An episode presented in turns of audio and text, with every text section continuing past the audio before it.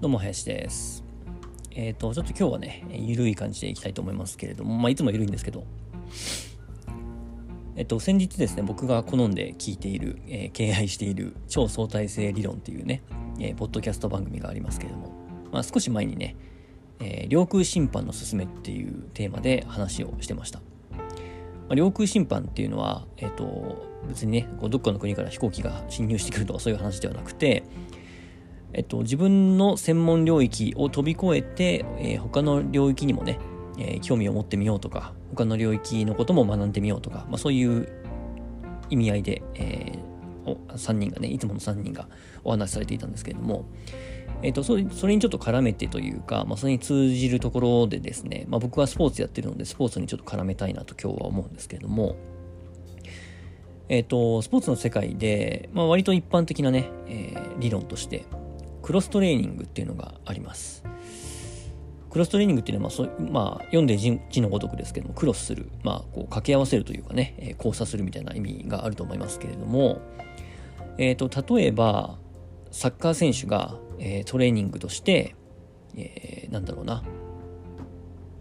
野球をやってみるとか、まあ、そんな極端なクロストレーニングあまり聞いたことないですけども、例えばですね、あとは、まあ、バスケット選手がトレーニングの一環として水泳をやってみるとか、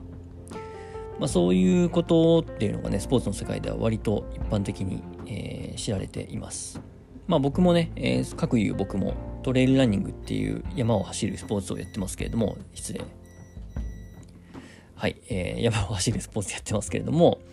えー、トレランでね、えー、走るばっかりでは、やっぱりこう足に同じ筋肉を使ってしまって負担がこうどんどん疲労が溜まっていく負担がかかってしまうっていうのもあったりするしあとはね普段こう使わない筋肉を使うっていうことによって、えー、体全体のバランスが整うとかまあさっき言ったみたいにねこう疲労を分散させるっていう目的もあったりするので、まあ、僕はね時々、まあ、スイムだったり自転車だったり、まあ、昔トライアスロンやってたっていうのもあるんですけれども、えー、まあ体幹トレーニングだったりとかね。うん。ちょっとそういう他の競技というか他の種目も取り入れるようにしてるんですね。なので、まあだからね、えー、トライアスロンの選手とかってこう自転車で転んでしまったりとかしない限りは比較的怪我が少ないんじゃないかなっていうふうに思います。まあそんなにアンケートとか取ったわけじゃないですけれども、やっぱりね、あのー、いろんな筋肉を使うとか、いろんなトレーニングをするっていうのはね、えー、怪我の予防にもつながっていくんですよね。で、僕、トレラン始めたばっかりの時に、あの、とあるね、トップアスリートの人が言ってたんですけれども、その人はですね、夏トレランやりますよね。で、冬になるとやっぱ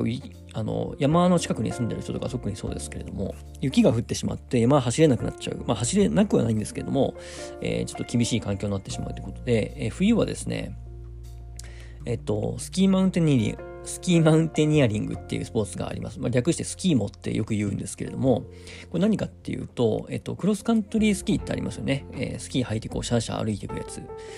で、あれと、えー、バックカントリースキー、えー、バックカントリースキーっていうのは、えスキー場じゃないね、普通の山を、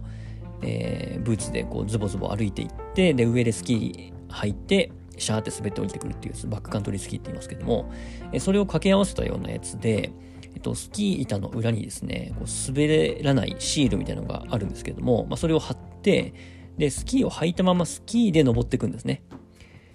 まあ、そんなに急斜面じゃなければそれ登っていけるようなあのシールなんですけれども、で、スキーを履いたまま上に登っていって、で、上でシールをこう剥がして、シール結構あの、貼ったり剥がしたり簡単にできるやつなんですけれども、で、上でシールを剥がして、スキーブーツはそのまま履いたままですね。で、シャーって滑って降りてくるっていう。まあ、スキー、スキーモっていうスポーツがあります。ヨーロッパの方では結構盛んなんですけれども。で、それをやると、まあ、当然ね、えー、トレーニングにもなるし、あの足の筋肉とかね、えー、心肺機能とかもすごい使いますからね。トレーニングにもなるし、普段ね、えー、夏はこう走ってばっかりいる筋肉ですけれども、そうスキーモっていうのは当然、えー、違う筋肉、まあ、同じ足を使うでも、こうすり足というかね、そんな感じで登っていく時とか、えー、滑ってくるときに体幹使ったり膝使ったりっていうことで、えー、違う筋肉を使いますよね。なので、えー、夏をトレランにして冬はスキーモにしたことによって、えだいぶ怪我が減ったみたいなね、圧倒的に減ったみたいな話をされてたんですよね。だからまあそういう意味でもね、本当にあの、実証されてるというか、あ、そういう効果があるんだろうなと思うんですけれども、で、ちょっと話をね、最初に戻しますと、そういう感じで、やっぱりね、えー、自分の専門分野、まあ専門っていうほどのね、分野を持ってない人も大勢いると思いますけど、まあ僕もその一人ですけども、あの自分がすごく強く興味を持っている分野とか、好きなこと以外のことも時々やってみることでね、えー、こう新たな発見があったりとか、えー、意外とそれまで自分が興味を持ってやっていたことと通ずる部分というか、つながる部分が出てきたりとかね、えー、そんなこともあるんじゃないかなと思います。なので、時々ね、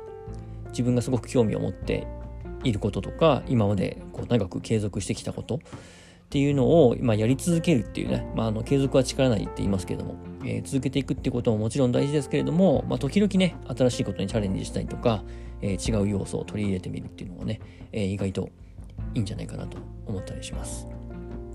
まあ、究極究極的なことを言うと、僕、あの、いろんなね、えっ、ー、と、まあ、哲学とかね、そういう、なんていうのな、本質が好きみたいな話、前もしたと思いますけれども、あの、いろんな人の話を聞くのが好きで、まあ、話を聞くっていうのは、その、まあ、ツイート見たりもそうだし、本読んだりもそうなんですけども、いろんなね、こう、スポーツの世界でもそうだし、ビジネスの世界でもそうだし、まあ、それこそ人文学の世界でもそうだし、なんかこう、すごく超一流のね、こう、突き詰めていって、行った人みたいな、まあ、将棋の世界とかでもそうですね。こう、すごくこうトップオブトップにまで上り詰めた人たちの言うことって、分野が違ってもだんだんこう似通ってくるんですよね。こう抽象度を上げていったところで、えー、一つにこう集約されていくというか、まあ、例えばスポーツの世界だったら陸上の為末大さんとか、えー、まあ、イチロー選手とかもそうですね。もう引退されてますけど。で、将棋の世界だったら羽生善治さんとかね、えー、藤井聡太さんとか、まあビジネスの世界で言えば有名なところで言うと、スティーブ・ジョブズとかね、孫正義さんとかもそうだし、人文学の世界で言うと、まあ哲学者ですよね。まあ昔の人で言うと孔子とかソクラテスとか、まあ後者って哲学ではないですけども、まあそういう人たちの言ってることとかね、だんだんこう似通ってくるというか、うん。だからなんかこう世の中に溢れているようないい、いい言葉というかね、こう格言めいたことっていうのは、なんとなくそういうところがこう枝分かれしてとか、いろんな人の言葉をこう、えー、なんだろうな、自分のこう、まあ、ある人をこう介してというかね、また別の人を介してというか、こんな感じで伝わっていってることが多いなと思うので、あなんか結局ね、今、こう、世の中に溢れているような言葉っていうのは、まあ、元を正せばね、そういう昔の哲学者とかが言ったようなことなんでしょうけど、まあ、例えばその自分自身の人生を生きなさいとかね、えー、なんだろうな、好きなことをやる人生の方がいいとかね、えー、人生は短いんだから一度きりの人生なんだからとか、まあ、あとはその幸せとは何だとかね、人間とは何だみたいなことっていうのは、まあ、どんな業界の人たちでも、まあ、なんとなくそういうところをやっぱ考えていくんだろうなっていう抽象度を上げていくとね、うん、なのでやっぱりね、えー、時々その自分の得意分野というかその自分の、えー、仕事とかねそういう領域だけじゃなくて、えー、少し抽象度を上げてみて、